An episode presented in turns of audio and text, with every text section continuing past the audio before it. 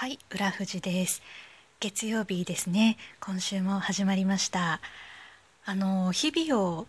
生きていく上で、なんか自分のドーピング方法をいくつか持っておくっていうのも意外と大切なことかななんて今日ふと思いました。あのやっぱり本当はね、あの食べ物いい食べ物を食べてよく寝て、あの運動して健康で過ごすのが一番いいとは思うんですけれども。多分皆さんお忙しく仕事したり、まあ、または人間関係とかいろんなことで悩まれてる中でそういう健康的文化的な生活をなかなか続けられないっていう時もあるんじゃないかなと思うんですね。まあ、私も まさにそうでなかなか今の会社に就職してからは平穏が訪れづらいあの毎日になっておりますけれどもそんな中であの体調不良が続いた時に病院の先生に言われたことで、まあ、それもありだなと思ったのがもう薬に頼る困った時はっていうことで自分に合う薬をいくつか見つけておいたら楽になりませんかって言われて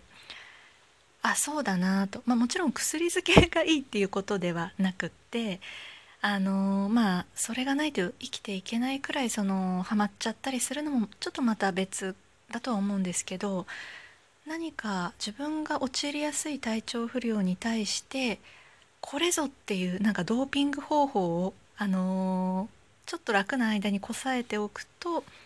生きやすいなっていうのをなんか最近は感じていることがあるんですよね。まあ、例えば私は喉がすごく弱くて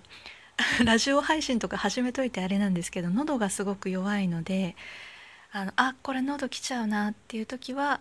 ペラック T 錠よく薬屋さんに売ってますよね。ペラック T 錠をちょっとやばいくらいの段階から飲み始めると割となんとかなることが多いのでそれはもうお守り的に持っていてでも痛みが結構きちゃったらイブ A イブ A が私には合ってるみたいで喉の結構きちゃったっていう痛みが和らぐと。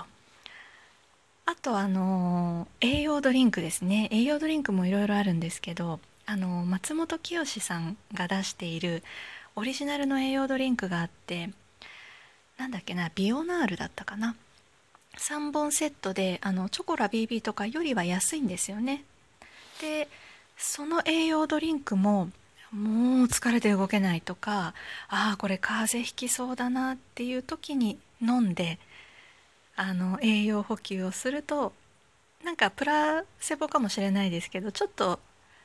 いい感じになる気がするっていうところがあります。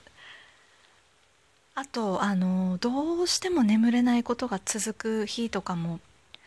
ある方もいらっしゃいますかね私結構昔から不眠症の毛があって不眠症までいかないかな。でも寝つきがあまりに極端に悪い日が続くっていうことが実は多くってなのでもうどうしようもない時用にあの睡眠導入剤で次の日にあんまり持ち越さないやつもえっ、とこっそり持っていてどうしても、ね、寝れない寝れない日が続いてそれがストレスになってもっと体調を崩すくらいだったらもうちょっとお薬の薬を力を借りて寝ちゃおうというふうに割り切ってから